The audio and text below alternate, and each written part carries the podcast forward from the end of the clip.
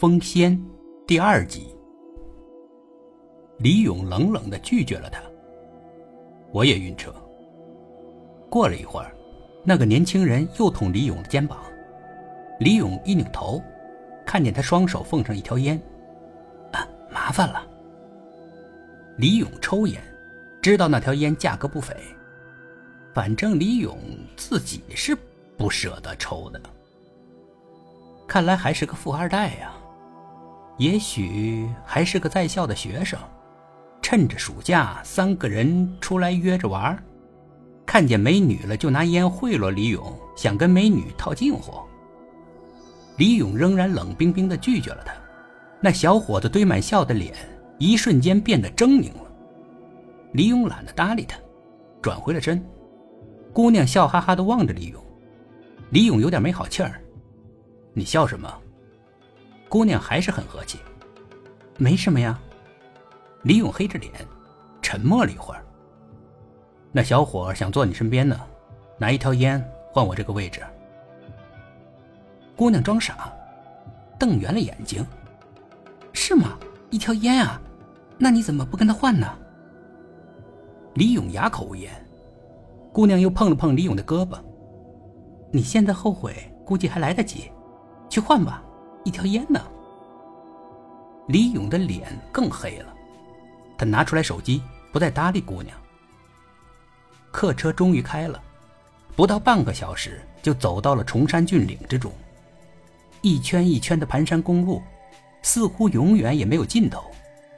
渐渐的，李勇也有点昏昏欲睡了。突然，听到了一声轰隆隆的响声，李勇赶紧睁开了眼睛。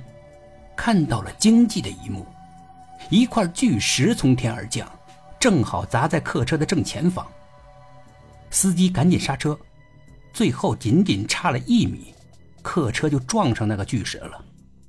司机的脸都吓白了，更别说是别人。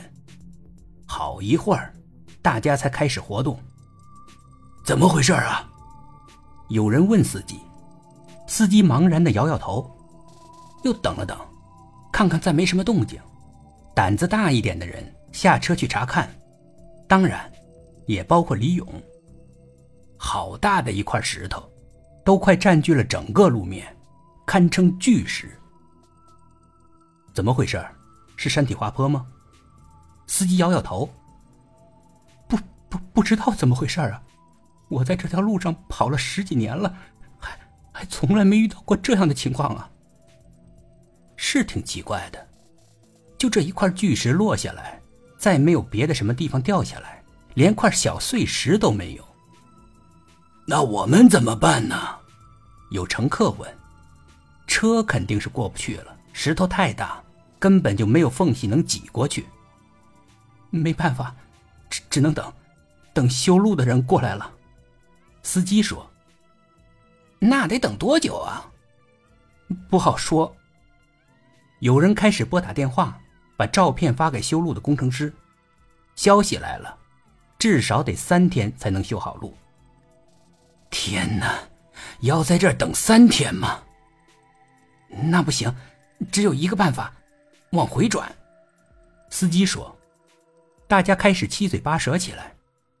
司机抬高了声调：“还还抱怨什么？差一点就被石头砸死了。要真是被这块石头给砸中。”没几个人能够活得出来，这倒是真的。这么大一块石头，如果真的砸到了汽车，还不把汽车砸个稀巴烂？不该抱怨，应该谢天谢地。大家不再吭声了，赶紧上车吧，往往回转。司机说。上车以后，李勇发现他座位上有人了，是那个小伙子，跟美女正聊得热火朝天。显然，李勇打扰了他们的雅兴。小伙子讪讪地站了起来，给李勇让位。司机又对全车人宣布了一下他的决定。有人有异议，是后面的一个老头，精瘦。他说他要下车，自己走路，翻过这片群山。本集故事播讲完毕，点击上方的订阅，订阅。不迷路。